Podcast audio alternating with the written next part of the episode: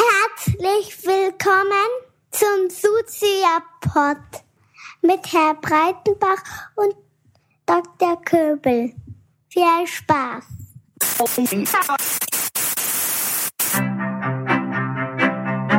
Man, man kann es nicht immer nebenbei laufen lassen, weil sonst verpasst man was. Soziopod. Nee, nee, man muss mitdenken. Ja, ja, oder gefährlich. Soziopod.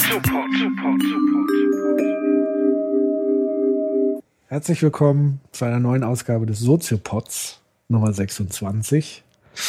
Und ich grüße wie immer ganz herzlich Dr. Nils Köbel. Guten Abend. Mir gegenüber Herr Breitenbach. Und diese Folge, wir sind gar nicht sicher, ob diese Folge jemals online gehen wird, weil das schon der zweite Versuch ist. Ja. Ähm, probier Was? Okay.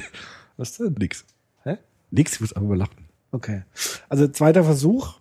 Hm, geben wir eine Begründung, warum? Ja, gut, ich bin mit dem Holzkreuz auf dich losgegangen. ist ja nicht Du so hast den schlimm. Schürhaken beiseite gelegt und das Kreuz ergriffen. Nein, wir müssen uns heute über den Papst unterhalten. Das ist ein aktuelles Thema. Der Soziopod hat ja in letzter Zeit immer aktuelle, brandheiße Eisen angefasst und deshalb müssen wir jetzt über den Papst reden, Ja. Obwohl ähm, es da eigentlich vielleicht gar nicht so viel zu sagen gibt. Aber vielleicht doch. Also wie gesagt, der erste Versuch haben wir abgebrochen, weil wir dann gemerkt haben, es gibt nicht viel zu sagen. Aber ich Ja. finde schon, da steckt eine Spannung drin, aber vielleicht sollte man es einfach anders angehen. So ist es. Ähm, Papst und Rücktritt des Papstes und was mich da explizit interessiert ist, welche Wirkung hat das jetzt auf die Kirche? Aber vielleicht fangen wir mal mit der Historie und der Rolle des Papstes an. Ja, welche Rolle kurz. hatte denn der, der Papst? Nur ja, kurz. Ne, müssen wir ja mal Ja. erörtern. Also das Papsttum in der heutigen Form geht zurück eigentlich auf einen Ausspruch Jesu im Neuen Testament. Genauer In einem gesagt, Evangelium. in einem Evangelium, im Matthäusevangelium. Dort heißt es im Kapitel 16, Vers, Vers 18, ich zitiere die Einheitsübersetzung. Ich aber sage dir, sagt jetzt Jesus zu Petrus, Ja. Du bist Petrus, und auf diesen Felsen werde ich meine Kirche bauen, und die Mächte der Unterwelt werden sie nicht überwältigen. Ich werde dir die Schlüssel des Himmelreichs geben. Was du auf Erden binden wirst, das wird auch im Himmel gebunden sein. Und was du auf Erden lösen wirst, das wird auch im Himmel gelöst sein. Geht es dann noch weiter, oder? Das geht noch weiter. Dann befahl er den Jüngern, niemandem zu sagen, dass er der Messias sei. Von da an, ja, weil das erstmal das gefährlich, weil es gefährlich war, ne? Wenn die jetzt sofort gesagt hätten, das ist der Messias, wäre wär natürlich sofort viel mehr auch Stress. Gegnerschaft und Stress entstanden. Danach geht's weiter, ist vielleicht doch interessant, den Kontext ist, Ja, das ist wirklich interessant. Das ist wirklich interessant. Ja. Weil es im Kontext des Messias-Bekenntnisses stattfindet. Also Ja. als Jesus sich tatsächlich offenbart als der, der er ist, nämlich der Messias. Also vielleicht dann noch mal ganz kurz Ich- ja. auszuführen, Ja. warum das, also für diejenigen, die wirklich nicht bibelaffin äh, sind, nochmal zu erklären, warum gerade dieses Messias-Bekenntnis so heikel war. Ja. Nun gut, also es gab in der Zeit, in der Jesus gelebt hat, das war die Zeit um Null rum, Aber. da war ja sozusagen das Volk Israel besetzt von den Römern Ja. Und im Volk Israel gab es die Sehnsucht nach einem Messias, der das Volk befreien wird. Das war sozusagen die Erwartung des, äh, des der israelischen Bevölkerung. Ja, es gibt die- Ankündigung des Messias, des Erlösers. Und äh, eine breite Strömung in Israel hat sozusagen die Hoffnung gehabt, dass es auch mit einer politischen Befreiung einhergehen wird. Ja, dass der Messias kommt und gegen die Römer kämpft und Israel befreit. Das war so eine ganz starke Sehnsucht. Und dann tauchte ja dieser Jesus auf aus Nazareth, hat sich selbst aus, hat sich selbst als Messias verstanden und hat eben gerade das nicht getan. Also hat ja nicht Krieg geführt gegen die Römer, hat auch nicht äh, zum Krieg aufgerufen. Es gibt diese wunderbare Szene, wo Petrus zu ihm kommt und sagt, Herr, hier sind zwei Schwerter. Und er sagt, es ist genug. Ich möchte nicht kämpfen. Und dann gibt es auch eine Szene, wo ein Jünger einen Soldaten ein Ohr abhaut mit dem Schwert. Und Jesus geht zu dem Soldaten, zum römischen Soldaten und heilt ihn. Also er geht zum Feind und heilt das Ohr wieder, dass, der, dass sein Jünger abgeschlagen hat. Also Jesus wehrt sich gegen diese Rolle des kriegerischen Messias und sagt, ich bin gekommen, um mein geistiges Reich aufzubauen. Also ein Reich des Spirituellen und nicht ein Reich des Politischen. Aber hat er sich tatsächlich selber als Messias bezeichnet oder wurde er zu einem ernannt? Das ist eine alte Frage. Also ich, so wie ich jetzt in meinem, ich habe ja Theologie als Nebenfach studiert tatsächlich, weiß man gar nicht so, ist auch Nee. lange her. Habe ich aber gemacht, ja, habe ich aber gemacht. Gut, das, Heimlich. also ja, heimlich. Nein, im Di- Diplomstudiengang Soziologie gab es auch Nebenfächer, die waren Ja. nur sehr klein. Ja, Und ein kleines Nebenfach war Theologie, da habe ich drei Seminare gemacht und eine Prüfung am Ende. ja. Also ein bisschen was habe ich gemacht, aber sehr wenig. Und ähm, was war die Frage? Die Frage war, hat er sich selber als Ja, so, Messias genau, äh, das ist bezeichnet eine alte, oder wurde das- ihm das ja, zugeschrieben? Das ist eine alte Frage. Also es gibt immer wieder, eine echte Frage. das ist eine echte Frage. Und es gibt immer wieder Szenen, wo Jesus sich selbst auch als Messias bezeichnet. Er spricht zum Beispiel von Gott als seinem Vater. Und es gibt diese, also hermeneutisch kann man sehr gut, denke ich, schon herauslesen, dass Jesus dieses Selbstverständnis hatte, dass er der Messias ist, der von den Propheten angekündigt wird. Aber war das nicht eher so, dass Gott Vater nicht Vater aller auch Ja. ein Stück weit? Aber es gibt schon diese äh, eindeutigen Aussagen oder fast eindeutigen Aussagen. Bei Pilatus zum Beispiel bei der Kreuzigung fragt ihn Pilatus, ähm, bist du der, der gekommen ist, um das Volk zu befreien, der, von dem die Propheten gesagt haben, er wird kommen. Und das sagt Jesus, ja, ich bin das. Jetzt muss man natürlich sagen, für, für die Hardcore-Wissenschaftler, die atheistischen Hardcore-Wissenschaftler, dass sowas natürlich immer sofort äh, bezweifelbar ist, weil das ja nur Aufzeichnungen sind Natürlich, klar. von Aposteln mit jeweiligen möglichen Interessen und die Frage ist, ob sowas immer historisch eins zu eins tatsächlich belegt Muss man vielleicht auch noch ein paar äh, Sprünge. Wir, wir springen am Anfang ein bisschen, aber ist ja nicht schlecht, weil wir haben ja schon alles schon ausdiskutiert. Eigentlich machen sie Ja. quasi normal. Ähm, es gibt so eine historisch-kritische Exegese, heißt es. Das ist etwas, was im 19. Jahrhundert stark aufgekommen ist, nämlich zu sagen, es gibt eine historische Bibelforschung. Also wir gucken, ob es wirklich so war. Gab es Jesus wirklich? War der wirklich so, wie über die, die Bibel über ihn erzählt? Ja? Oder wie war die Situation damals und so weiter. Und ähm, das ist auch der Anlass gewesen, jetzt wieder ein ganz weiter Sprung nach vorne. Das war auch einer der Anlässe, warum der jetzige noch amtierende Papst sein Jesusbuch geschrieben hat. Der Papst hat ja ein recht berühmtes, äh, Jesus aus Nazareth heißt das Buch, Mhm. oder? Heißt das so? Ich habe es ja hier stehen, könnt ihr gerade mal gucken. Ich drehe mich um und lese Josef Ratzinger, Jesus von Nazareth, so heißt das Buch. Und Ratzinger, der jetzige Papst, noch Papst, hat gesagt, die historisch-kritische Exegese, also diese historische Forschung, hat so viel Verwirrung hineingebracht, wer eigentlich Jesus ist. Deshalb schreibe ich nochmal ein Buch, um nachzuweisen, dass der historische Jesus tatsächlich sehr, sehr ähnlich war wie der Jesus, den die Bibel beschreibt. Wie macht er das? Das macht er schon sehr gut. Also indem er sowohl historisch arbeitet, als auch exegetisch bibelhermeneutisch arbeitet und Parallelen aufzeigt und plausibel macht, dass es tatsächlich so ist, dass die Bibel ziemlich nah wohl an dem historischen Jesus dran ist. Ist seine These. Das wird auch bestritten von Theologen, natürlich. Das ist eine These. Im popperianischen Sinne würde man sagen, das muss jetzt falsifiziert werden oder nicht, oder sie bewährt sich, die These. Das ist auch das, was der Papst sagt. Also der Papst sagt ja in diesem Buch, er spricht nicht als Papst, sondern als Theologe formuliert eine, eine These. Er sagt, der historische Jesus ist sehr ähnlich wie das, was die Evangelien uns berichten. Und er sagt auch, dass das eine These ist, die auch widerlegbar ist. Aber gibt ja auch Beispiele, wo es nicht der Fall ist. Ja, natürlich. Der Papst sagt auch das, was viele Theologen sagen. Muss man in die Exegese reingucken. Wie, wir springen jetzt ein bisschen, das macht Ja, ja, ja, nichts. Das ist ja heute so ein bisschen so eine experimentelle Folge. ja. Ähm, es gibt ein sehr schönes Beispiel von einem Theologen, Hans Kessler, bei dem habe ich studiert. Der hat immer gesagt, ich kann ja auch über dich zum Beispiel einen historischen Bericht schreiben, ja? Patrick Breitenbach. Wo bist du geboren? Welche Schule? Welche Ausbildung und so weiter. Ich kann aber auch über dich ein Gedicht schreiben, zum Beispiel. In dem ich ausdrücke, was du mir bedeutest. Unsere Freundschaft zum Beispiel. In eine, in eine Gedichtform. Jetzt ist das natürlich was ganz anderes. Nämlich das eine ist möglichst faktisch zu schreiben. Und das andere ist die Frage, was bedeutest du mir?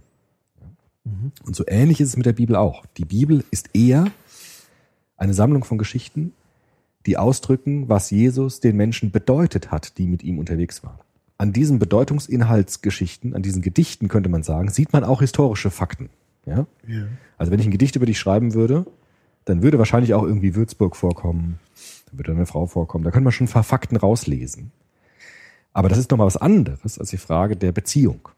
Ja. Und die Bibel ist deshalb kein naturwissenschaftlich oder historischer Bericht, weil sie geprägt ist von einem beziehungsaufgeladenen Darstellungsrhythmus.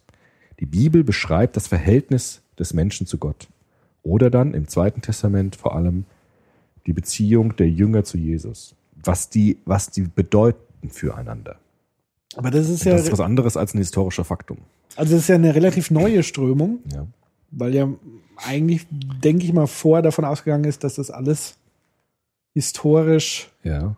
ähm, gleichgesetzt wurde. Ja, so ist es auch. Wobei es schon immer im Christentum so war, dass die Bibel nicht so stark wörtlich genommen war, wurde, äh, wie man denken könnte. Also es gab schon immer analogische Verfahren zum Beispiel. Also es wurde schon immer gesehen, dass die Bibel ja auch mit Bildern arbeitet. Das sagt die Bibel auch selbst. Also es gibt Teile der Bibel, gerade des Zweiten Testaments, wo auch drauf als Überschrift steht, Gleichnis vom verlorenen Sohn zum Beispiel. Ja. Auch Jesus spricht in Gleichnissen. Das ist klar, aber die waren immer sehr deutlich auch im Originaltext so gekennzeichnet. Genau, aber davon ist schon schon im Text selbst der Bibel ist schon angelegt, dass es vieles nicht wörtlich zu verstehen ist, sondern Symbolsprache, poetische Sprache ist. Deshalb ist das Christ- Christentum schon sehr stark durchdrungen von einer hermeneutischen Verstehensart des Religiösen. Das führt jetzt auch dazu, jetzt gibt es ja ein Problem. Ja. Wenn das jetzt Auslegungssache ist, wie kann jetzt eine Institution wie die Kirche die wahre Auslegung präsentieren? Ja, es würde jetzt dazu führen, dass jeder seine Auslegung präsentieren kann. Deshalb gibt es auch in der katholischen Kirche das Lehramt, die Priester, die Bischöfe, der Papst, die die gültige Lesart der Bibel vorschreiben. So ist die Bibel zu verstehen. Also Das ist- eine Ja, autoritäre, hierarchische, klare Struktur, ja, um alle ja. auf einen Nenner zu bringen. Genau, weil die Bibel Auf Linie zu bringen. Ja, weil die Bibel ist nicht eindeutig. Die Bibel ist sozusagen sehr voll mit Widersprüchen, voll mit Bildern, voll mit Metaphern, die unterschiedlich interpretiert werden können.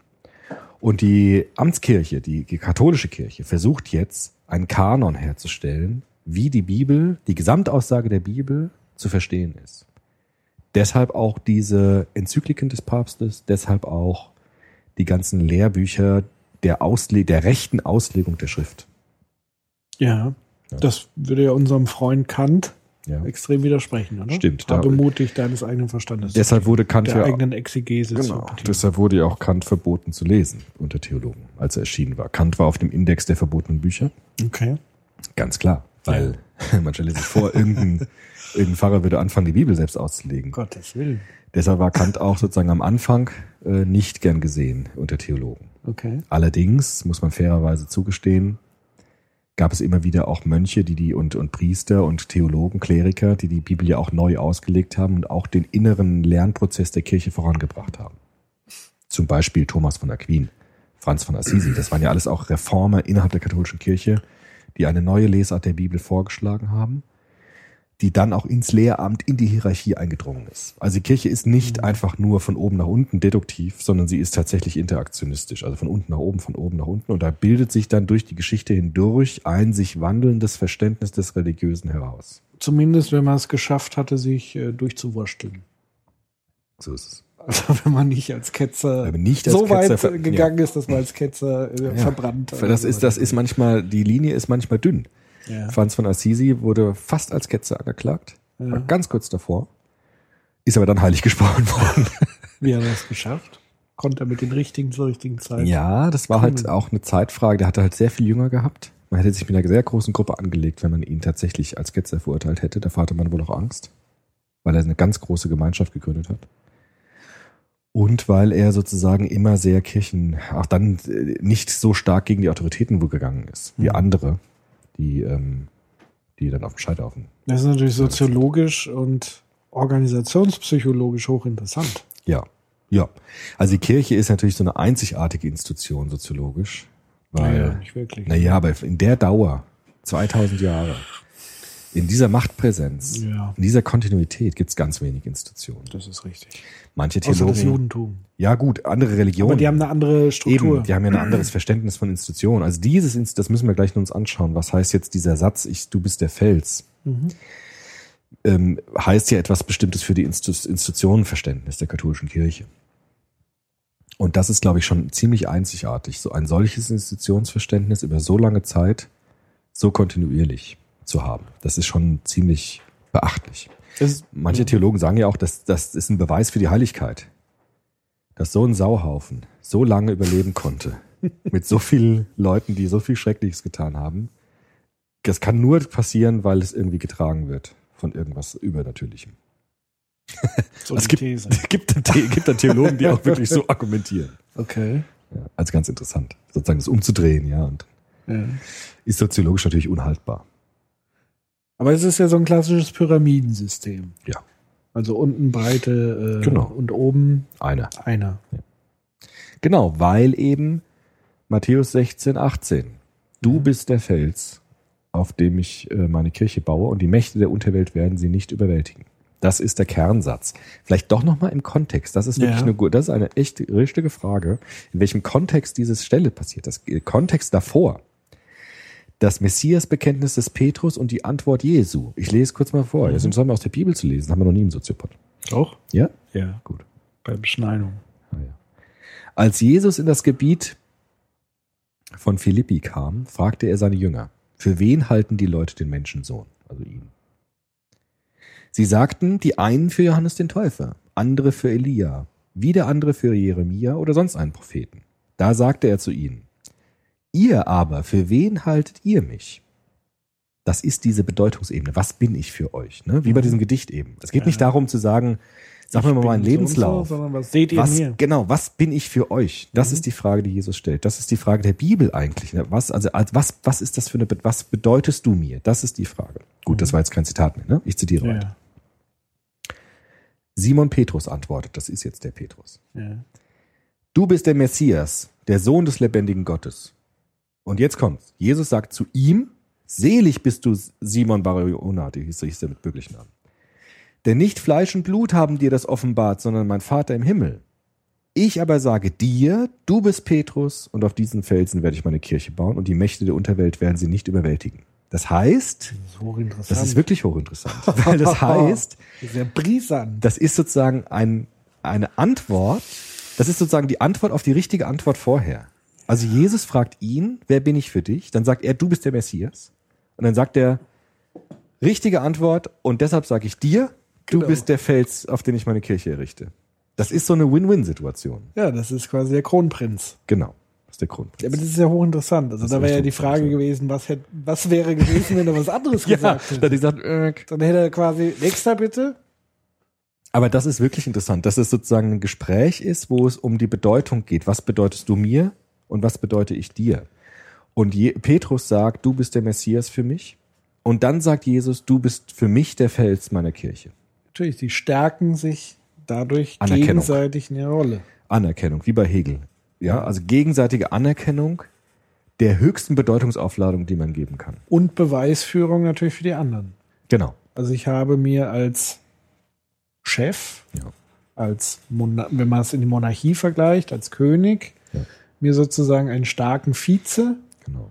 erschaffen, Ja. weil derjenige mein größter Support ja. ist. Kann man sagen. Oder theologisch christlich verstanden äh, gesehen, weil Petrus erkannt hat, was Jesus wirklich ist, Klar. hat Jesus auch erkannt, was Petrus wirklich ist. Und deshalb gibt es die Geburtsstunde der Kirche in diesem Satz, nämlich der gegenseitigen, das ist wirklich soziologisch interessant, in der gegenseitigen Anerkennung der Bedeutung des anderen entsteht die Kirche in diesem, in diesem, in diesem, in dieser Interaktion. Was bin ich für dich? Was bist du für mich? Und weil das sozusagen diese Dynamik hat, bist du jetzt der Grund, auf dem alles andere basiert. Ja, das Spannende dazu kommt ja, ähm, Gott Vater sozusagen, das nicht sichtbar Existente, Ja. das Über-Ich. Ja gut, aber jetzt im Moment, Jesus ist ja da und er, er ist. Ja, ja, aber ist ja dadurch, dass er ihn zum Messias macht, sagt er ja, es gibt noch was Höheres und du bist sozusagen unmittelbar damit verbunden. Genau. Also es ist ja eigentlich schon fast wieder diese Dreierkonstellation. Ja, ist auch schon wieder, genau. Ne? Dreifaltigkeit kann man fast sagen. Und deshalb, das ist jetzt auch die Geburtsstunde des Papsttums. Ja. weil man sagt, diese Dynamik, die zwischen Jesus und Petrus sich in dieser Bibelstelle zeigt, die muss weiter transportiert werden. Das heißt, es kann nicht einfach mit Petrus zu Ende sein, wenn der stirbt, sondern Klar. es muss eine Folge geben des Petrus-Amtes. Das Zepter muss weitergereicht werden. Genau. Deshalb auch äh, diese Figur des Petrus wird dann zu einem zu einer Amtsposition innerhalb einer Institution. Also sobald sich dann die Kirche institutionalisiert durch Paulus, durch die Apostel, bekommt die Kirche einen institutionellen Charakter und dann wird diese personale Beziehung zwischen Jesus und Petrus übersetzt in ein institutionelles Amt, nämlich das Petrusamt, das dann ein Mensch bekleidet und dann wieder ein anderer, wenn der Mensch gestorben ist. Und so gibt dann die Reihe, die Kette der Päpste bis heute.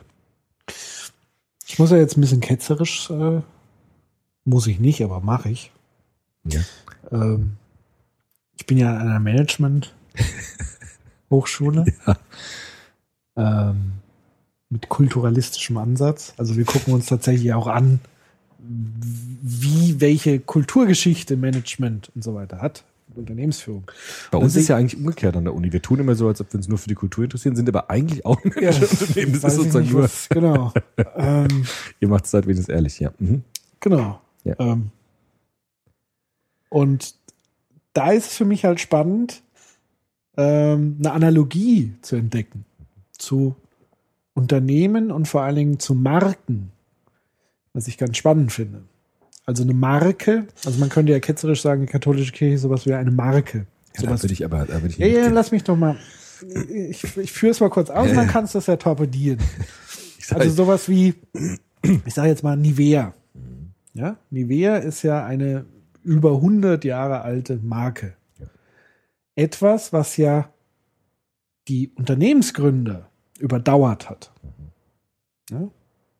Also jeder kennt Nivea, aber die wenigsten wissen, wer hat es gegründet und welche Chefs gab es zwischendrin bei Nivea. Und mittlerweile gehört Nivea zu Bayersdorf und so weiter und so fort. Aber diese Marke, diese Strahlkraft der Symbolik, die hat sich ja über hunderte von Jahren in den Köpfen der Menschen fortgesetzt. Durch Geschichten, durch einfache Symbolik, Logo etc. So wie im Christentum das Kreuz ein Logo sein könnte und so weiter. Ähm, und das sozusagen diese Mechanik. Es gibt einen Unternehmensführer, der aber natürlich austauschbar sein muss. Aber der Überbau, der muss Beständigkeit haben. Und das Unternehmen ist sozusagen dann die Kirche, die Institution dieser Sy- Symbolik des, der Nivea-Marke, des Nivea-Logos.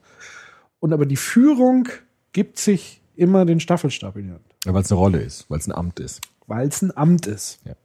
Aber natürlich auch ein sehr gewichtiges Amt letztendlich. Wobei, also Nivea ist da vielleicht jetzt kein so gutes Beispiel. Ein gutes Beispiel wäre jetzt zum Beispiel Apple und Steve Jobs, Ja. wo, wo viele ja auch mutmaßen, es gibt da religiöse Züge bei dieser Marke. Also gibt's ja anscheinend auch. Ähm, und wo es sich ja jetzt auch gezeigt hat, dass diese Staffelübergabe Mhm. zum neuen Chef, ich glaube, die wenigsten wissen schon gar nicht mehr, wie der heißt, Mhm. Tim Cook, ähm, dass die auch sehr sich schwierig gestaltet Ja. hat und dass das sozusagen auch mit der Personifizierung lebt. Weil diese Person so wichtig, das war quasi die, die Marke war so ganz stark verbunden mit dieser Person.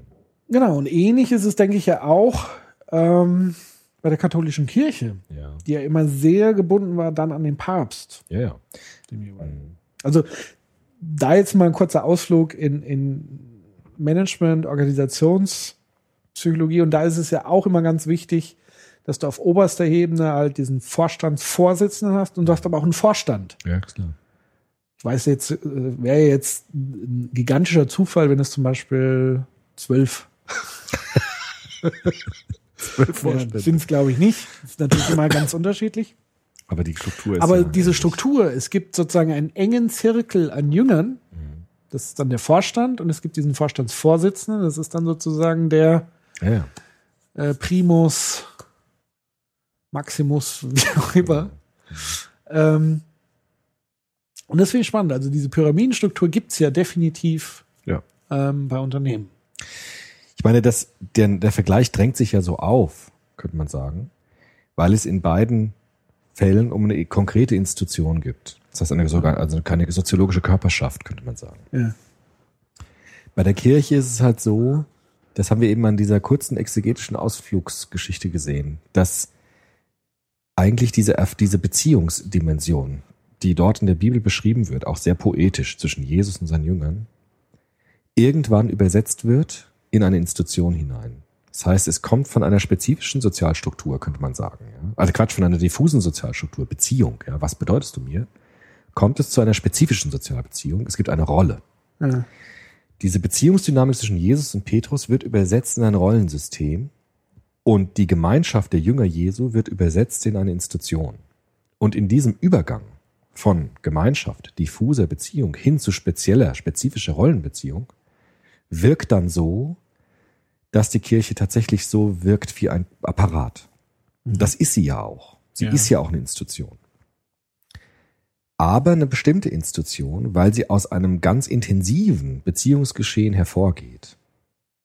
Und deshalb ist das Petrusamt des Papstes ja, ist tatsächlich anders aufgeladen als ein Vorstandsvorsitzender, weil das Petrusamt diese Beziehungsdimension repräsentiert. Es geht nicht nur einfach darum, eine Funktion auszufüllen innerhalb eines äh, Zahnrades, einer, einer Fabrik oder eines Unternehmens. Sondern es geht darum, dass der Papst mit seiner Person diesen, diese Anerkennung repräsentiert, die Jesus Petrus damals gegeben hat. Ja. Das ist eigentlich die Repräsentation der Beziehung. Es geht gar nicht so sehr um die Person, sondern es geht um das, was zwischen diesen Personen passiert ist. Das ist sozusagen das, was in diesem Petrusamt drin steckt. Und deshalb ist es ja auch so, wie du so gesagt hast, so seltsam, wenn der jetzt zurücktritt. Genau, also da sind wir genau an dem Punkt, wo ich die steile These hervorbringe, dass dieser Rücktritt des Papstes mich so immens an eine Managerkultur erinnert. Also zu sagen, es ist ja fast schon in, äh, ich weiß nicht, ob die- dieser Begriff überhaupt schon gefallen ist, Burnout. Ja. Ja, also er ist geistig nicht mehr in der Lage, er ist ausgebrannt, geistig, wie auch immer. Ich weiß nicht, ob es so, war sicherlich nicht so formuliert, aber natürlich ist es sehr nah dran an, an diese Dinge, die wir sonst kennen. Ja. Und ich finde einfach, dass sozusagen diese Geste, und ich bin ja da völlig raus aus, aus dem Thema, also ich habe ja überhaupt keine Verbindung zur katholischen Kirche, aber auf mich wirkt das schon allein so. Ich weiß nicht, wie es Katholiken dabei ergeht, wenn diese Geste passiert, dass das eine extrem profane Geste ist, zudem sich immens symbolisch abgrenzt zu seinem Vorgänger, Ja. Papst Johannes Paul II., so. der sozusagen seinen Verfall in der Öffentlichkeit bis zum Schluss zelebriert hat. Ja. Der ganz bewusst gesagt hat, seht her, ich bin sterblich und es ist okay, aber ich erfülle meine Rolle als Fels. Genau. Und das jetzt könnte man symbolisch so interpretieren, zu sagen, ich will nicht länger Fels sein, ich gebe da diese, diese Rolle des Feldes ab. Und das finde ich hochinteressant symbolisch. Das Und ist- es muss genau. eine eigentlich eine immense Erschütterung haben für diese gesamte Institution. Ja, ist seltsam, dass es, dass die Menschen es offenbar gar nicht so tragisch sehen. Aber eigentlich ist es tatsächlich gar nicht so ohne, weil man könnte tatsächlich sagen, Johannes Paul II. hatte das Selbstverständnis gar nicht so sehr von der Rolle, sondern er hat gesagt, ich, ich bin dieser Fels. So wurde er auch genannt. Er wurde ja gesagt, äh, genannt, das, das ist der Fels. Es gibt auch so ein schönes Plakat, habe ich mal gesehen, wo drauf steht, der Fels. Und dann siehst du ihn mit seinem Stock. Im Wind so. Rock. Genau. Er steht im Wind auch so stehen. Der hat ja so einen Kreuz gehabt, wo er sich immer drauf gestützt hat. Ja. Jetzt sind die Haare im Wind und so und er steht so da und unten steht der Fels. Das war, das war sein Leben. Also das war seine Person. Es war keine Rolle, keine Funktion, sondern das war seine gesamte Person war durchdrungen von diesem Bild des Felses, der da steht, komme was Er war berufen. Er war berufen. Ratzinger scheint diese Position etwas anders zu interpretieren. Er scheint tatsächlich, und vielleicht könnte man ja sagen, das ist ein Modernisierungsschub. Er sagt, das Amt ist erstmal das Amt. Das Amt repräsentiert diese Beziehungsdimension, die damals im Evangelium sich gezeigt hat. Aber es liegt nicht so stark an der konkreten Person, der diese Rolle, dieses Amt ausfüllt. Deshalb kann ich zurücktreten und das Amt bleibt als abstrakte, spezifische Rolle bestehen. Das ist eine andere, anscheinend eine andere Interpretation dieses Amtes. Absolut. Aber gerade eben hast du mir erklärt, Ja. Die Besonderheit, Ja. das, was es abhebt Ja. bisher zur Managerkultur, Ja. zur Unternehmenskultur, ist diese besondere Beziehung Ja. zwischen Gott, Jesus und dem Fels. So ist es. Und das bricht er, das schiebt er Das sozusagen. ist schwierig, tatsächlich. Völlig so- beiseite. Ja, es ist nicht so einfach, weil man könnte sagen, das Priesteramt, Papst ist ja in erster Linie vor allem Priester. Ja? Das heißt Apostolo, apostolische Nachfolge. Die Nachfolge des Zwölferkreises, die Nachfolge der zu Aposteln eingesetzten Jünger von Jesus, die in die Welt hinausgehen und das Evangelium verkünden. Das ist ja der Auftrag der Priester in der katholischen Kirche. Ich verkündige die frohe Botschaft des Evangeliums. Jesus ist auferstanden und der Tod ist besiegt. Das ist ja die Aufgabe der Kirche. Ja, das zu ist. Vertrieb. Nee, pass auf. ja, das ist Vertrieb, aber auch wieder auf einer Beziehungsebene, weil der Manager hat eine spezifische Sozialbeziehung. Der ist diese Rolle. Der kann auch Feierabend machen. Wenn der Manager, manche können das mehr oder weniger gut. Vorstandsvorsitzender kann Okay. das, glaube ich, nicht. aber es ist sozusagen prinzipiell, ist es eine Rolle, von der du sagen kannst, ich kann auch jetzt im Urlaub, nach Feierabend, bin ich nicht mehr Manager, sondern ich bin Familienvater. Da würde ich Nur die, äh, erstmal nur die Logik, Ja, ja, ja, ob das okay. jetzt anders ausgefüllt wird, ist Ja, nur, ja, nur die ja. Logik der Sozialbeziehung. Theoretisch kann, nehmen wir mal mittleres Management, die ganz ja, oberflächlich- mittleres Management, ist ein gutes Beispiel. So. Du gehst nach Hause, hörst auf mit der Rolle und bist Vater, bist Mhm. Ehemann, bist Freund. So. Das heißt, der Wechsel von der spezifischen in die diffuse Sozialbeziehung. Bevor ich wieder des Plagiats berühmt berechtigt werde, diese, diese Unterscheidung hat Ulrich Oevermann eingeführt. Spezifische Sozialbeziehung, diffuse Sozialbeziehung. Man muss hier aufpassen. Du könntest aber zum Beispiel nicht sagen, ich mache von meinem, von meiner Rolle des Ehemanns Feierabend. Du kannst auch nicht sagen, ich mache von meiner Rolle als Vater Feierabend. Du kannst nicht sagen, ich mache von fünf bis fünf Vater, nach mache ich die Tür zu und bin dann kein Vater mehr. Das ist der Unterschied zwischen spezifischer Sozialbeziehung und diffuser Sozialbeziehung. Spezifisch heißt begrenzt, institutionell gebunden. Diffus heißt, die ganze Person ist involviert in diese Sozialbeziehung. Das Priestertum im katholischen Verständnis ist eine diffuse Sozialbeziehung. Das ist keine Rolle, das ist kein Job, sondern du, bist das. Ja. Genauso wie, die, wie der JP das ausgefüllt hat, Johannes Paul. Ich bin der Fels, das ist kein Job, wo ich Feierabend habe. Das ist keine Rolle, wo ich nach Hause gehen kann, sondern ich bin das. Und das ist das Problem, dass der Manager theoretisch ohne Probleme sagen kann, es ist eine Rolle. Und der Papst eigentlich nicht sagen kann, es ist eine Rolle und ich höre damit irgendwann auf. Ja, es ist also zum einen natürlich klar, äh, es gibt ja ganz unterschiedliche äh, Begrifflichkeiten von Manager. Also zum Beispiel, wenn man jetzt die Unterscheidung haben will zwischen Unternehmer und Manager, Ja. würde ich jetzt sagen, natürlich gibt's Manager, die sich berufen fühlen, aber dieses klassische Manager-Bild, was viele im Kopf haben, was aber nicht immer so stimmen muss, ist tatsächlich so ein Rollending. Das sind ja manchmal auch so Nomaden. Ja. Ja? Die ziehen von einem Konzern zum anderen. Nach vier Jahren ist Feierabend und dann woanders. Ähm, aber selbst die, glaube ich, dass sie in der Zeit diese Rolle komplett ausfüllen wollen und müssen. Aber Ein auch Stück als weit. Ehemann? Auch als Vater? Wie auch als Ehemann, auch als Als Vater. Ehemann bist du kein Manager. Als Vater Aber du auch bist als Manager 24-7 musst du abrufbereit sein. Ja, und du musst, wenn dein Telefon klingelt, ja, und das ist ja nicht nur Manager, das ist auch bei Politikern und so weiter. Und das ist auch mittlerweile bei mittleren Managern. Deswegen haben wir ja so Probleme wie Burnout. Weil es eben diese Abgrenzung gar nicht mehr gibt im modernen Arbeitsleben. Weil viele sich so identifizieren oder identifizieren lassen, dass sie diesen Rollensprung gar nicht mehr vollziehen können, dass sie gar nicht mehr abschalten können. Das wäre nochmal ein ganz eigenes Thema. Aber das ist sehr spannend. Und ich glaube aber, dass bei Unternehmer und vor allen Dingen bei Familienunternehmer, dass das wirklich in Fleisch und Blut und auch dieses diffuse Rollenbild zugrunde liegt. Also da, da sehe ich große Par Parallelen. Und dass gerade Familienmanager ihren Ding nicht einfach so abgeben. Und das merkt man ja auch oft, wenn sozusagen Söhne oder Töchter das übernehmen sollen, dass oftmals die Alten gar nicht loslassen können. Das stimmt. Und wirklich bis zu ihrem Tod, Ja. siehe Schlecker, der jetzt zwar noch nicht gestorben ist, aber ganz schwer loslassen können. So eine Art Papst für das Unternehmen. Wird. Genau. Ja.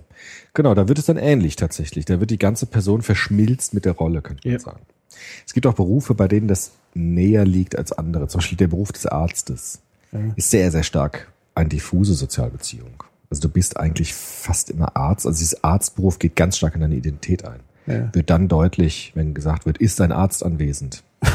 Ja. Das habe ich erlebt in der Ignatiuskirche in Frankfurt an, an Weihnachten. Ist eine Frau Ja, umgekippt echt? aufgrund des Weihrauchs. Diese klassische Szene ist ein Arzt. Wunderbar. Und das ist war super, weil Ignatius ist im Westend in Frankfurt, wo sehr viel reiche Menschen leben, sehr viel bürgerliche Anwälte, Ärzte und so weiter. Und die sind alle in der Kirche gewesen an Heiligabend. Und wie immer an Heiligabend gibt es irgendeine Person, die von dem Weihrauch umkippt. Okay. Passiert immer. Eine ältere Dame, immer. Das ist ein solches. Weihrauch, äh, geschwängerte Luft, das ist dermaßen anstrengend für den Kreislauf. Da gibt's entweder Kinder oder ältere Menschen, immer ist da jemand am Umkippen oder kurz davor. Ja. Ignatius, ich glaube, es war kurz vor der Hostienvergabe, kippt diese Frau um. Der Priester sagt tatsächlich, das wollte ich schon immer mal fragen. Ist ein Arzt anwesend? Und hinten sagen, hier sind vier. Kamen auch nach vorne und so. Und da sieht man, dass es bestimmte Berufe gibt, die tatsächlich sehr stark in die Identität einer Person hineingehen. Also Ja. Arzt ist mehr als Ich nur ein Job. Ich Arzt. bin Arzt. Arzt ist mehr als nur Job. Bei Priestern ist das ganz stark. Die sagen, ich habe eigentlich nie Feierabend. Ich bin das und ich muss eigentlich immer diese diese Identität haben. Also es, es gibt keinen Feierabend. Bei evangelischen Pfarrern ist es ein bisschen anders. Da ist das Konzept ein anderes. Die können eher Feierabend machen. Aber im katholischen Verständnis ist der Priester ist Priester. Und der Papst ist Papst. Und der Bischof ist Bischof. Das ist kein Job. Das ist sozusagen eine Identitätsaussage. Ja, eine klassische Antwort auf die Identitätsfrage. Wer bin ich? Ich bin der Fels. Ja. Und deshalb hat, ist das sehr pikant, dass dieser Papst zurücktritt. Das wird tatsächlich auch, wenn ich jetzt drüber nachdenke, in den Talkshows und so, die ich jetzt ja auch immer wieder höre, auch nie wirklich thematisiert. Warum das so komisch ist? Es ist deshalb komisch, weil das eben kein Amt ist, von dem man zurücktreten kann, eigentlich. Eben. Und es hat ein- einfach eine symbolische Strahlkraft. Und wie gesagt, in Abgrenzung zum, zum Vorgänger Ja. finde ich das einfach Das dramatisch. ist schon ganz anders, ja. Gut, man kann jetzt sagen, der Vorgänger war eher körperlich geschwächt und vielleicht beginnt es bei diesem Papst geistig zu schwächeln. Aber selbst wenn, Selbst wenn. Gut, dann sagt er, ich habe ja vorhin auch gesagt, vielleicht sagt er dann ja Sachen, die schlecht sind für die Kirche oder so. ja, Kennt man aber ja von, von älteren Herrschaften, dass sie dann plötzlich seltsame Sachen sagen. Und das gilt ja, das Papstwort ist ja so wichtig, weil er unfehlbar ist und so weiter dann in diesen Dingen. Und dann hat man vielleicht Angst, dass man der Kirche schadet. Aber gut, das sind alles pragmatische Überlegungen, die eigentlich nicht zu diesem Die profaner Natur das sind sind. profane, pragmatische Überlegungen, die eigentlich nicht zu diesem Verständnis des Papsttums passen.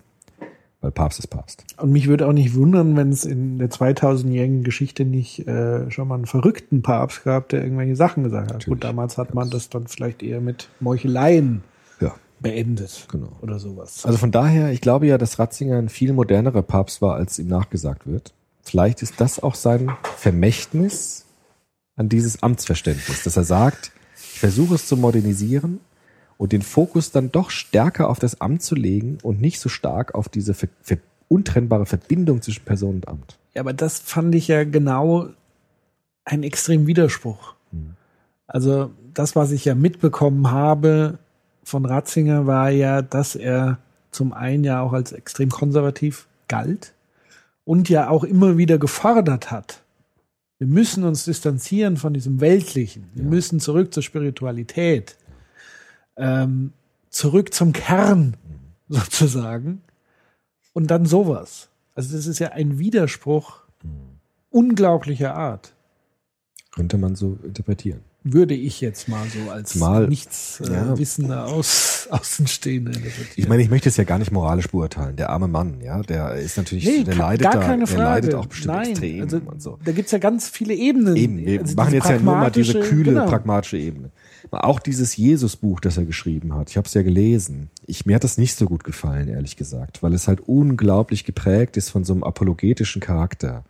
Also er verteidigt immer die Grundsätze des Christentums. Also er sagt immer wieder, hieran sieht man, Jesus ist Gott. Er ist wesensgleich mit dem Vater. Also immer fast gebetsmühlenartig wird es wiederholt dass Ratzinger sagt, die alten Sätze der Kirche sind wahr, die alten Sätze der Kirche bewähren sich, die ganzen Modernisierer liegen falsch, sondern hier sieht man deutlich, wir haben doch recht. Jesus äh, begreift sich als Messias, Er hat das Selbstverständnis des Sohnes, wesensgleich mit dem Vater. Und ich habe den Eindruck, dass Ratzinger jede Bibelstelle daraufhin interpretiert. Also immer wieder kommt am Schluss der Exegese, am Schluss der hermeneutischen Arbeit dieses Ergebnis raus, sodass er den Modernisierern immer wieder vor, vorhält, schau hin, ihr habt Unrecht, die alte Lehre ist die rechte Lehre. Ja. So habe ich ihn jetzt in diesem Jesusbuch auch ein bisschen verstanden, so erlebt, ja, dass er so ist. Und deshalb ist natürlich, aber ich weiß nicht genau, ob das nicht doch vielleicht zu diesem Papstverständnis dann passt, weil er sagen würde, es geht um dieses Amt, aber es ist eine, ist eine Distanzierung von Person und Amt. Ja? Und das passt natürlich nicht so ganz zu diesem konservativen, die Strukturen sind richtig und gut und bewahrenswert. Also küchenpsychologisch, Ja. wie gesagt, bitte nicht dafür steinigen oder so.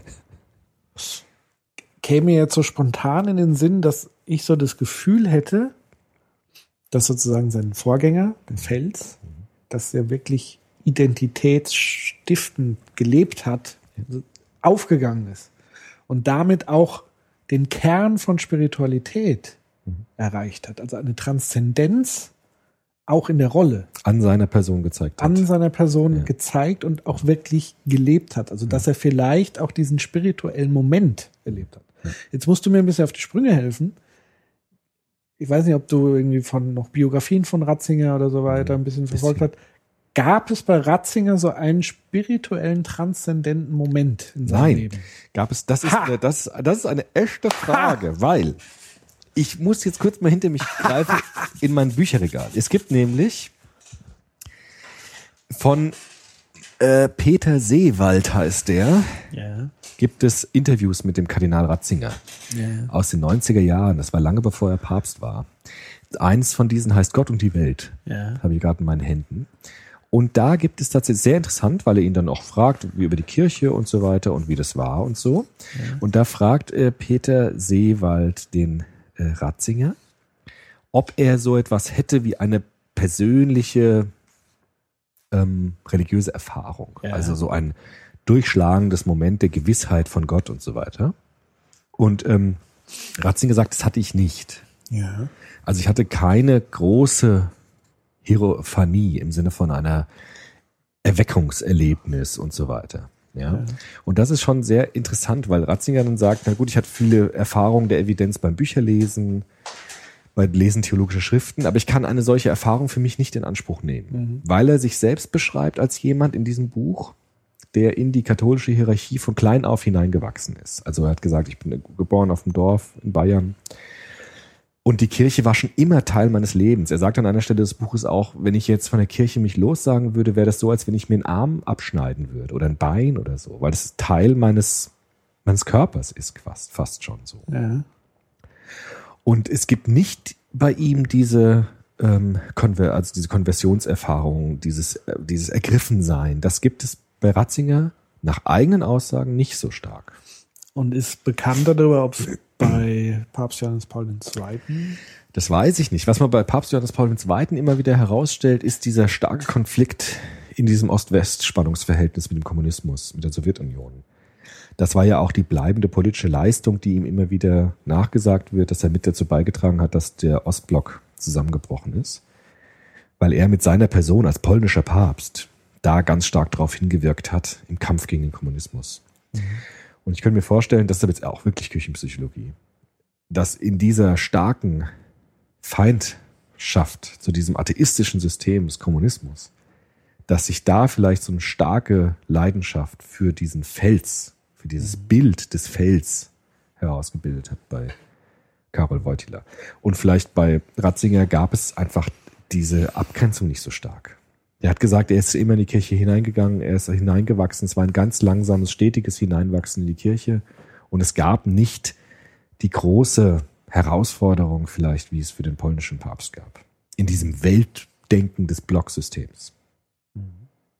Ja, das ist hochinteressant, weil dann würde ja in dem Zusammenhang auch Sinn machen, warum er so erpicht darauf ist, diese uralten Strukturen so zu konservieren. Immer in der Hoffnung, am Ende kommt doch noch der Funken, weil ich mich an die Regeln halte.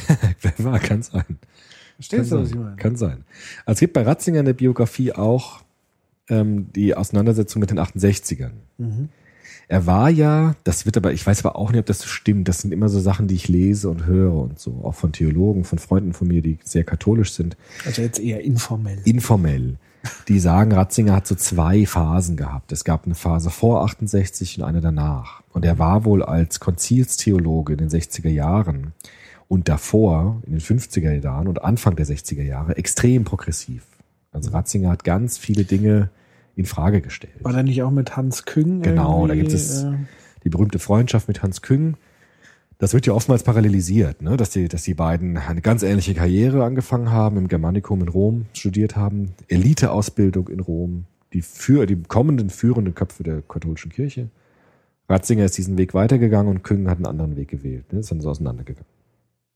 Und Ratzinger hat damals sehr progressive Gedanken gehabt.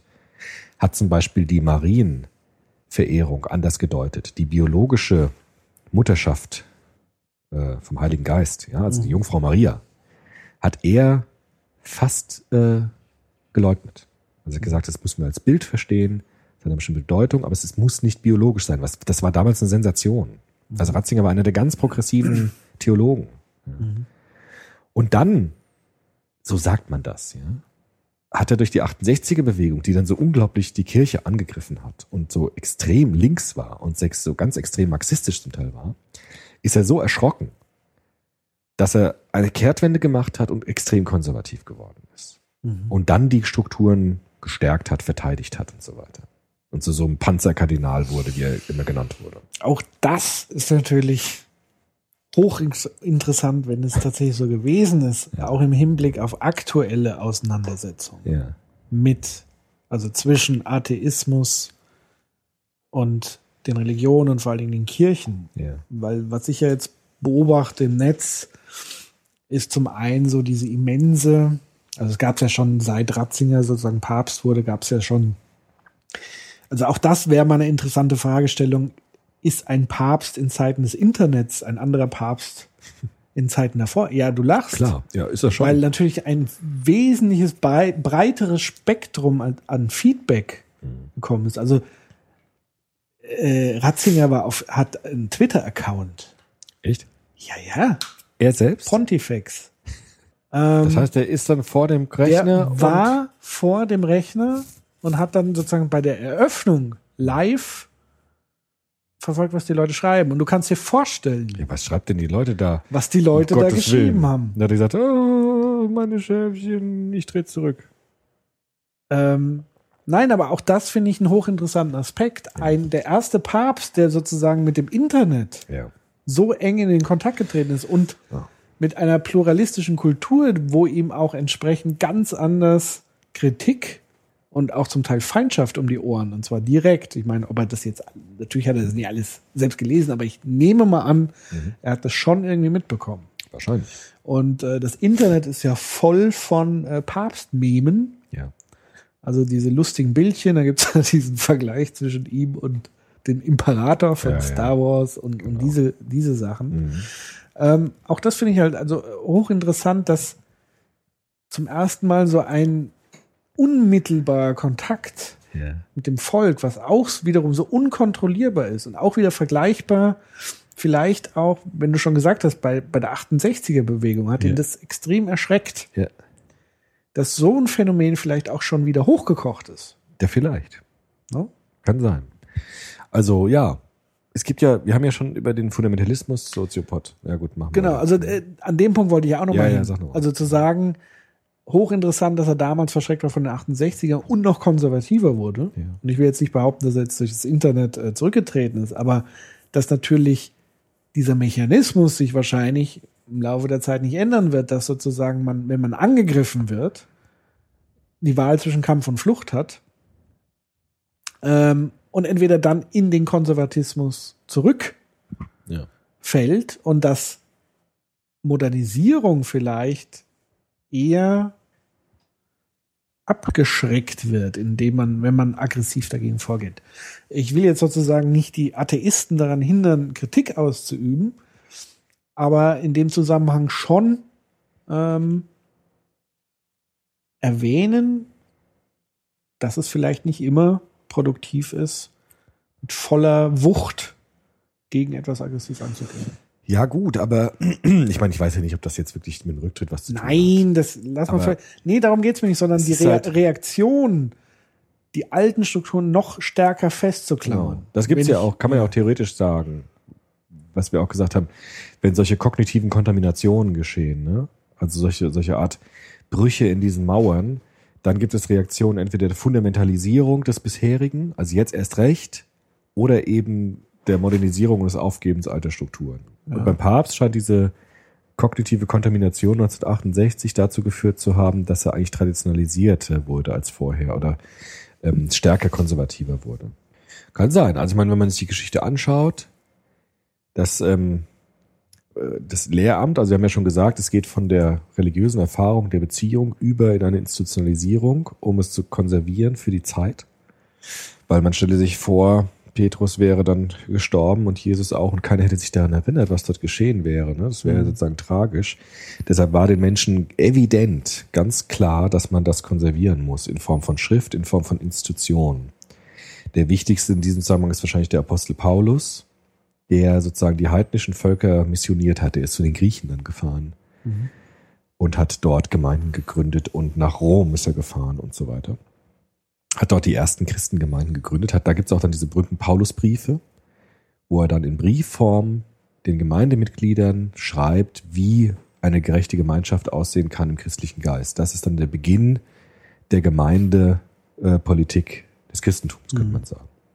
Es gibt auch wieder Theologen, die sagen, Paulus hat vieles dann falsch denen gesagt. Deshalb gibt es auch so viele Fehler in der Kirche, weil Paulus denen das falsch beigebracht hat und so weiter. Aber das kann ich nicht beurteilen. Aber im Zuge dieser Institutionalisierung des Christentums gewissermaßen gibt es dann immer auch, was bei Institutionen der Fall ist, Missbrauch von institutioneller Macht. Die gab es damals auch schon. Und da gab es dann immer auch Reformen innerhalb der katholischen Kirche, die darauf aufmerksam gemacht haben. Also Franz von Assisi hat dann eine neue Bewegung innerhalb des Christentums gegründet. Oder dann auch solche, ähm, solche Leute eben dann wie Thomas von Aquin auf theologischer Ebene und so weiter. Und es gab natürlich Martin Luther dann, das ist ein Augustinermönch, der gesagt hat, dieses Papstamt, was ja ursprünglich aus dieser Beziehungsdimension erwachsen ist zwischen Jesus und Petrus, ist dermaßen verkommen durch Ablasspraktiken, durch das Unterdrücken und Ausquetschen von Menschen, dass wir uns davon ganz lösen müssen und das Christentum auf eine neue Basis stellen müssen. Das war dann wirklich die Reformation, die, einen, die eine Spaltung hervorgebracht hat.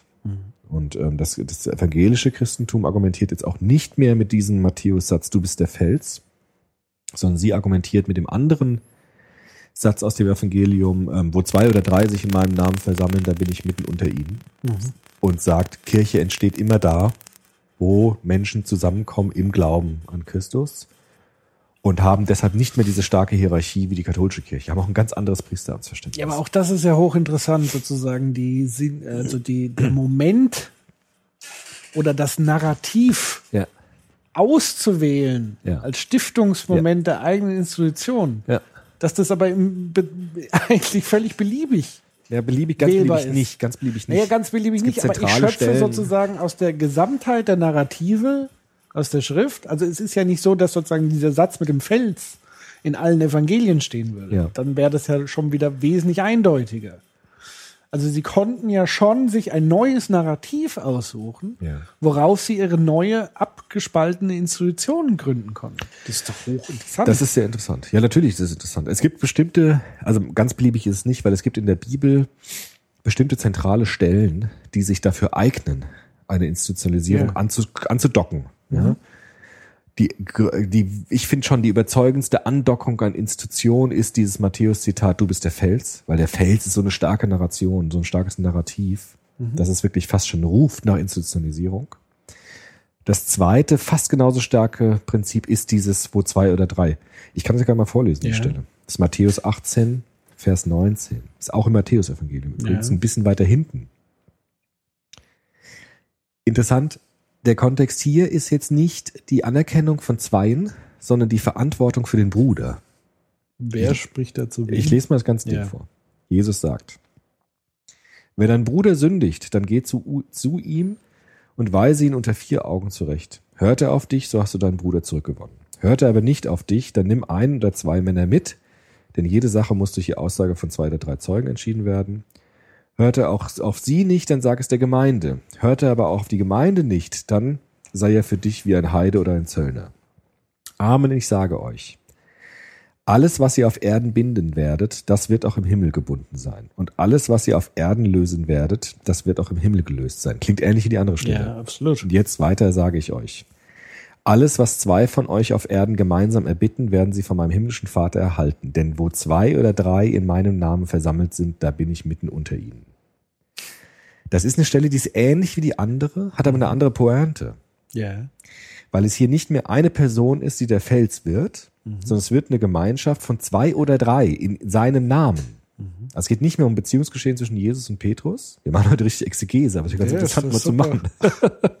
Es geht nicht mehr um Beziehungsgeschehen zwischen Jesus und einem, sondern es geht darum, wenn sich zwei oder drei, es heißt eine Gemeinschaft, versammelt in einem christlichen Geist, dann ist Jesus unter ihnen, aber schon nicht mehr direkt, sondern schon in einer symbolischen Art und Weise, in einer spirituellen, einer Spiritualisierung der Institution, könnte man sagen. Und daraus ist dann die evangelische Kirche hervorgegangen, sozusagen von unten her. Ja. ja das eine ist halt kollektivistisch, ein Kollektiv. Ja. Und das andere ist halt l'état c'est moi. Ja, genau. Prinzip, Überspitzt formuliert. So könnte man sagen. Ja. Also man kann auch überspitzt sagen, katholisch heißt Kirche von oben nach unten, vom Fels zu den Gliedern. Ja. Und evangelische Kirche ist von unten nach oben, von der Gemeinschaft hin zur Organisation. Ja. Also tatsächlich ein ganz anderes ekklesiologisches Verständnis, also ein Kirch, ganz anderes Kirchenverständnis. Deshalb ist es auch nicht so verwunderlich, wenn diese Ökumene ein bisschen ins Steppen gekommen ist, weil das, das zentralen Punkte des Kirchenverständnisses und des Amtsverständnisses ist wirklich gar nicht so ohne. Also es ist ein ganz anderes Verständnis von, von Christentum. Also da konkurrieren ja zwei unterschied völlig unterschiedliche hierarchische Systeme. Ja, auf der Organisationsebene auch. Und deshalb ist es auch nicht verwunderlich, dass die evangelische Kirche tatsächlich einen relativ anderen institutionellen Charakter bekommen hat als die katholische Kirche. Ähm, nämlich nicht mit einem Papst an der Spitze und nicht mit, mit äh, starken Hierarchien, sondern eher mit Vergemeinschaftungsformen. Deshalb ist ja auch die evangelische Kirche sehr stark zerspalten, ganz verschiedene Unterformen von Gemeinden und Sekten und so weiter. Ist, und die katholische Kirche versucht es zusammenzuhalten, weil der Fels das ist, worauf alles beruht und alles letztendlich auch zusammenhält. Aber das Interessante ist ja, dass beide sozusagen funktionieren. Ja, so weit, so gut. Ja. Also, sag mal, die, die evangelische oder reformatorische äh, Abspaltung, die sehr breit institutionalisiert ist. Das heißt, ich habe, wenn man es jetzt übertragt auf Unternehmen, Ja. das ist fast so ein bisschen wie, wie entweder wie eine Genossenschaft Kann man fast sagen, ja. ja, oder ganz viele kleine GmbHs, die unter einem großen Ja. Dach Ja. agieren. Könnte man sagen. Nee, eben nicht unter einem großen Dach agieren, weil Oder es gibt kein großes So ein Verbu Dach. loser Verbund. So. Loser Verbund. Loser Verbund. Genau. Ja. Äh, Die aber sozusagen Gemeinschaft, also tatsächlich eine Genossenschaftsform. Äh, Form. Ja, stimmt. Ja. Und das andere ist halt klassische Management. Konzernstruktur oder wie auch immer, also Ja. hierarchische Struktur. Daran Und sieht man ja. beides funktioniert. Beides Nur funktioniert. das eine, da ist die Institution sehr viel stärker Ja. bei der katholischen Kirche. Also es ist eine ganz klare äh, kirchliche Einung. Bei dem anderen ist es sozusagen viele Freikirchen, aber der Grundgedanke wird trotzdem ähnlich verbreitet, aber mit einer anderen Variation. Ja, mit einer anderen Stoßrichtung. Genau das ist es. Deshalb kann man, vielleicht kann man es ja auch umdrehen und kann sagen, es ist kein Wunder, dass Konzerne sich in einer bestimmten Weise institutionalisieren, weil diese Geschichte der Institutionalisierung irgendwie auch schon so uralt ist. Also wie macht man Institutionen? Ja. Da scheint es nicht unendlich viele Möglichkeiten zu geben, sondern es gibt bestimmte Grund, Grundstrukturen, die immer wieder auftauchen, wenn es darum geht, eine Idee, ein Prinzip zu institutionalisieren. Und, das, und Kirche hat genau dasselbe Problem gehabt, damals vor 2000 Jahren, wie alle Institutionen heute haben, die irgendwie eine Körperschaft werden wollen und gucken, wie machen wir das jetzt? Und genau dasselbe war im Christentum im Grunde auch. Von daher ist vielleicht gar nicht so verwunderlich, dass es so viele Parallelen gibt zwischen Konzernen und der Kirche und so weiter, weil die, weil die Frage ist die gleiche. Also wie kann ich ein Prinzip, eine Idee zu einer Körperschaft organisieren? Und das war für das Christentum in der Antike, in der Spätantike genau das gleiche Problem. Ja. Und die Lösungsversuche sind zwei oder zwei große Richtungen mit verschiedenen Unter Untergruppierungen. Es gab auch noch mal auch noch mal so Versuche, Christentum wie Sozialismus zu organisieren, ganz ohne Hierarchien, in der Befreiungstheologie zum Beispiel. Ja. Das hat sich anscheinend nicht so ganz durchgesetzt. Auch nicht weiter verwunderlich, sage ich mal. Also selbst wenn, wenn ich es jetzt wiederum auf andere Organisationen und Strukturen übertrage im Wirtschaftsbereich, es gibt ja so ganz seltene Dinge, die jetzt auch gerade populär so ein bisschen werden. Ähm, so wirklich so ein reines Kollektiv. Aber selbst da, oder es gibt ja Versuche zum Beispiel bei, bei diesen Internetbewegungen, Occupy oder sowas. Ja. Das ist jetzt keine Internetbewegung, aber es ist so der Versuch einer, oder der, dem Piraten, der Versuch einer hierarchiefreien Organisation, Ja. kollektiven Organisation, die Ja. aber genau an dem Punkt dann oftmals scheitert Oder und jetzt an ganz schnell sind. auseinanderbricht Was machen wir jetzt? Ja, klar. weil sozusagen eine hierarchische Grundstruktur fehlt. Oder die Frage überhaupt, äh, funktioniert es ohne Hierarchie? Weil bei den Evangelien gibt es ja auch Hierarchien. Ja, nur klar. halt in vielen Sprengeln sozusagen verteilt. Ja. Ähm, das ist natürlich auch spannend. Also kann eine Institution hierarchiefrei existieren auf einen langen Zeitraum? Das glaube ich nicht, weil du immer dieses, dieses Prinzip, da gibt es ja auch diese, diese berühmte ähm, 80-20-Regel, dass man sagt, es gibt halt immer ganz wenige, die sehr viel machen, sehr engagiert sind und der Rest folgt sozusagen. Strombewegung hast. Ähm, dass du immer ein paar Leute hast, die dieses gesamte Ding tragen. Und dass du das brauchst, um diese Dynama Dynamik zu haben. Ähm, also das ist äh, extrem interessant. Ja, ich meine, jede, jede Organisation steht vor dem Problem, wie organisieren wir uns? Piraten auch. Sind vielleicht noch nicht ähm, entschieden auch an vielen Dingen, wie sie es denn wirklich machen wollen. Ist ja auch ein Prozess, der immer noch vorangeht, glaube ich, bei den Piraten. Ja, also das ist so die Grundsatzfrage, glaube ich. Ist ja auch eine interessante Frage. Können wir vielleicht Institutionen neu machen, so wie sie vorher noch nicht gemacht worden sind? ist ja eine ganz interessante Frage. Also interessant ist es, man kann es auf dem Papier vielleicht tun, aber ich glaube trotzdem, dass sich diese Strukturen so ein bisschen wie, wie Kristalle irgendwie selber bilden. letztendlich. Ja, gut, kann man Weil so, ja, bilden sich die heraus. menschlichen Beziehungen sind so komplex und jeder hat ja ganz unterschiedliche Interessen und natürlich ist, hat, also da müsste man von einem Menschenbild ausgehen, wo jeder Mensch, der in dieser Organisation teilnimmt, auf dem gleichen Level ist, auf dem gleichen Verständnis und niemand hat den Anspruch auf Macht. Das ist ja, Aber jetzt bist du schon fast am Naturalismus dran, ne? Wie? Also Vorsicht, alles sind Konstruktionen. Also weil du sagst, es geht nicht anders. Wer weiß, Ja, vielleicht gut. geht's ja doch anders. vielleicht geht's anders, aber die Voraussetzung wäre ja schon, dass es einen Konsens gibt. Ja. dass niemand, also dass jeder gleich ist und vor allen Dingen gleich in der Frage, die gleichen Ambitionen in Bezug auf Macht, die gleichen Triebe, Ja. die gleiche Sozialisation, um überhaupt dahin zu kommen, also die gleichen Konstruktionen auch. Mhm. Ähm, das wäre natürlich eine Konstruktion, das ist nie möglich, aber es ist schon ähm, harter Tobak, das tatsächlich zu Ja. Also es ist schwierig, aber viele sagen ja auch gerade auf Kirche bezogen, ich meine, diese Konstruktion, dieser Hierarchie, dieser starken Hierarchie, die war vielleicht bis jetzt, hat die sich so herausgebildet. Aber wir können ja auch jetzt in unserer heutigen Zeit drüber nachdenken, ob wir es anders machen. Gibt ja auch Kirche von unten zum Beispiel. Wir sind Kirche. Die haben, ich war da auch gewesen, so eine äh, Gedenkveranstaltung zum ähm, Zweiten Vatikanischen Konzil gehabt jetzt im Herbst wo so ganz neu nachgedacht worden ist, wie könnte Kirche sein und von unten ganz dem, basisdemokratisch und so weiter. Und da gibt es ja immer wieder auch neue Vorschläge, wie man Institutionen organisieren kann. Also ich würde nicht sagen, dass es nicht anders geht, aber es, es scheint bestimmte Strukturen zu geben, die sich bewähren ja, und andere, die sich weniger bewähren. Ja. Und ich, vielleicht ist ja auch jetzt dieser Rücktritt des Papstes so eine Art Hinwendung zu neuen Formen. Als er sagt, wir hatten jetzt ein 2000-jähriges Papsttum, das ganz stark davon gelebt hat, dass es fast nie Rücktritte gibt, dass es sozusagen ganz stark verbunden ist mit der Person. Und ich setze ein Zeichen, dass sich das vielleicht auch ändern könnte, dass man dieses Papstamt anders verstehen kann in Zukunft als bisher. Vielleicht ist das ja auch ein, ein, ein Modernisierungsschub, der jetzt dadurch kommt.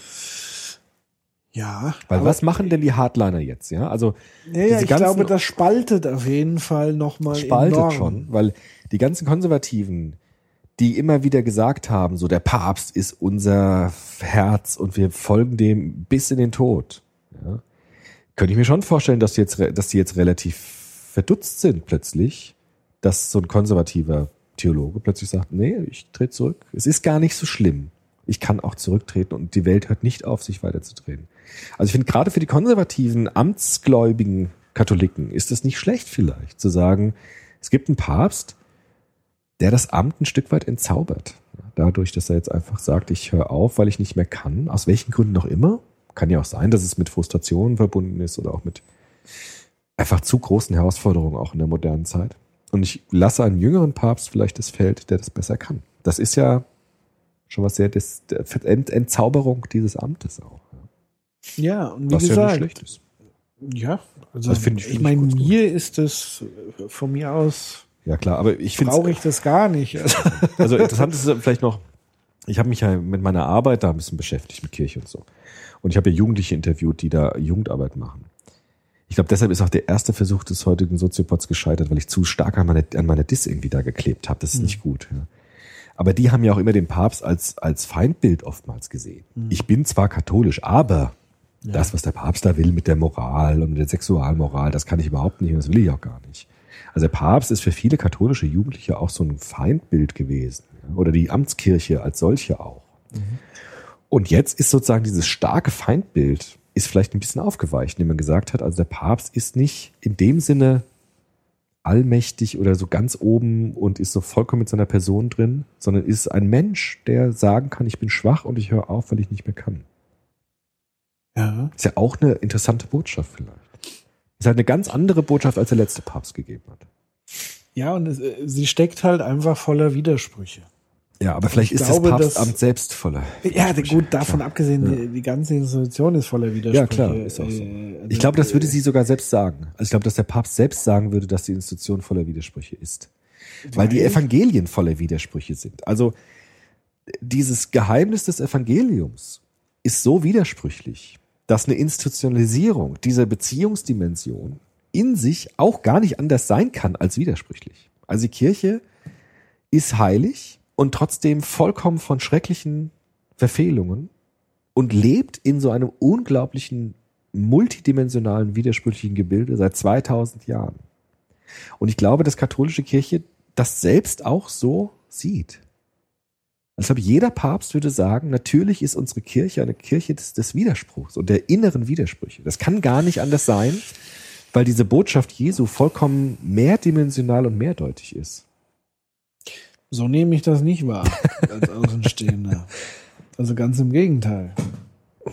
Also ich nehme das immer so wahr, wir haben die Wahrheit mit Löffeln gefressen und was wir sagen, ist Gesetz und äh, wir grenzen aus. Ganz klar, in gewissen Bereichen machen wir die Schotten dicht. Also ich meine, die jüngsten äh, Geschichten mit, Mit der Pille. mit der Pille. Aber das war doch widersprüchlich. Wo plötzlich der konservative Meißner aus Köln progressiver war als ein Katholik in einer Talkshow, der das dann blöd fand. Also da, da wo Ja, sich das plötzlich natürlich. umdreht und Ja, man ja, denkt so, was ist denn jetzt los? Ja, jetzt ist plötzlich der äh, Meißner das ist. Also, das ist so das gelebte Widersprüchliche in der Kirche. Es ist total widersprüchlich im gelebten Leben so. In der, Im Leben der Kirche selbst ist es widersprüchlich, auch wenn jeder an seiner Stelle sagt, ich habe die Weisheit. Aber trotzdem schaffen sie es ja nicht. Ein Stück weit blockieren sie sich ja scheinbar selbst damit. Ja, klar, immer wieder in, auch, In der ja. Reform Ja, letztendlich. Also gerade weil sie so widersprüchlich und so sprunghaft sind in Ja. ihren, ihren Positionen. So viel, also es ist vielgestaltig. Ja, und wie gesagt, Ratzinger geht fast für mich nicht mehr widersprüchliche. Also gerade mit diesen Dingen zurück zum Spirituellen und dann so ein Abgang. ja, Ja, klar. Ist ein hartes Ding. Also abschließend wäre noch die Frage, was kommt im Leben nach dem Papst? für ihn. Für ihn. Also Ja. was, was macht er jetzt? Ich habe ja dieses Bild der Queen Mom im Kopf. also, wie beim Gin Thron. trinken? Genau. Also einfach im Und winken. Hintergrund, im Hintergrund gibt's einen Heiligen Vater, AD, außer Dienst, der immer noch Heiliger Vater ist, selbstverständlich. Und der hinten vielleicht noch so ein Wie ist bisschen. selbstverständlich? Ah ja, du kannst ja nicht einfach aufhören. Da haben wir gesagt, Ja, das doch. ist diffus. Ja, aber Ich glaube, dass der weiterhin Aber auch er ist so doch nicht mehr genannt der wird. Fels. Er ist, ja, ich weiß nicht genau, was der jetzt ist. Ja, da haben sie ein Problem jetzt. Ja, schon. Ich glaube, das ist so Art wie im Hintergrund zu sitzen und zu sagen, ich bin die Queen Mom. Ich habe jetzt zwar nicht mehr die Vorderbühne, aber ich bin irgendwie noch da, aber ich bin nicht mehr, ja, es ist schwierig, aber ich habe nicht mehr das Amt. Es ist echt schwierig. Es ist echt schwierig. Der wird ganz, der wird sich ganz zurückziehen, glaube ich. Er hat ja schon gesagt, er geht in in ein Kloster, meditiert, betet. Ich glaube, von dem wird, von dem wird man nicht mehr viel hören. Vielleicht als Buchautor noch, aber ansonsten nicht mehr viel. Weil der will ja auch nicht mehr aus dem Hintergrund jetzt groß stören. Naja, aber wenn er jetzt noch ein Buch schreibt, ja, also da muss ich mir dann wirklich fragen, ob dann die geistigen Kräfte nicht doch noch gereicht hätten. ja, auch das ist dann natürlich eine spannende Frage. Ist sozusagen dieses Amt Ja. für ihn gar nicht gemacht gewesen? Also, dass es Das glaube ich eher auch. politisch, also dass er das eher so gedacht hat, er kann jetzt in diesem Spirituellen und vielleicht war das auch so diese, diese Anrufung jetzt zurück zum Spirituellen, auch aus dieser Unzufriedenheit heraus, dass das dieses auch. Amt, dieses operative Geschäft, sage ich mal, mit sich bringt. Das dass es mehr Politik war und mehr darauf achten musste, was ich jetzt zu welchem Zeitpunkt sage, als das, was er vorher gemacht hat, eben diese Vertiefung in diese Schriften und diese geistige Arbeit und so weiter, dass er das halt da einfach nicht machen konnte. Das kann auch sein. Er hat ja mal gesagt, auch in einem Interview nach seiner Papstwahl, dass er auch gebetet hätte, dass er nicht Papst wird. Ja, aber was ist Also, na ja, aber warte mal. Ich meine, der hat die, die Kardinäle wählen den Papst und die Papstwahl wird öffentlich verlesen. Da kommen Zettel rum und die werden vorgelesen. Und da steht der Name des Bischofs als Kardinals drauf, der, den die Leute wählen. Und er hat gesagt, mein Name kam so oft. Und als mein Name ständig kam, habe ich gebetet, bitte, bitte, lass dieses Fallbeil auf nicht auf mich gehen. Also er hat gesagt, ich hab, ich möchte diesen Job nicht haben, bitte nicht. Das hat er öffentlich gesagt. Der wollte nie Papst werden. Aber im katholischen Verständnis geht es nicht darum, was du als Mensch willst. sondern ja, aber dann, wenn der Heilige dann Geist, darf er doch erst recht nicht Ah, ja. zurücktreten. ist ja richtig, ich weiß ja. Himmel, Herrgott. Er hat gesagt, der Vater hat mich berufen, ich Ja, mache es. Und, jetzt sagt er aber, Scheiße. Nee. Ja. Wäre so, wie wenn der andere vom Kreuz gesprungen wäre. In letzter Sekunde.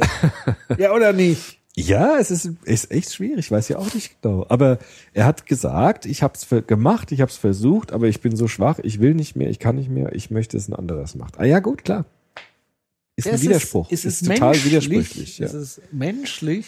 Menschlich und es super, entzaubert uns entzaubert das Amt. das- ja, ja, ja. Ja, das Amt, aber auch ein Stück weit diesen, Den Anspruch des, der spirituellen Kraft dahinter. Ja, auf jeden Fall. Ich gebe Ja. dir recht, ja, klar.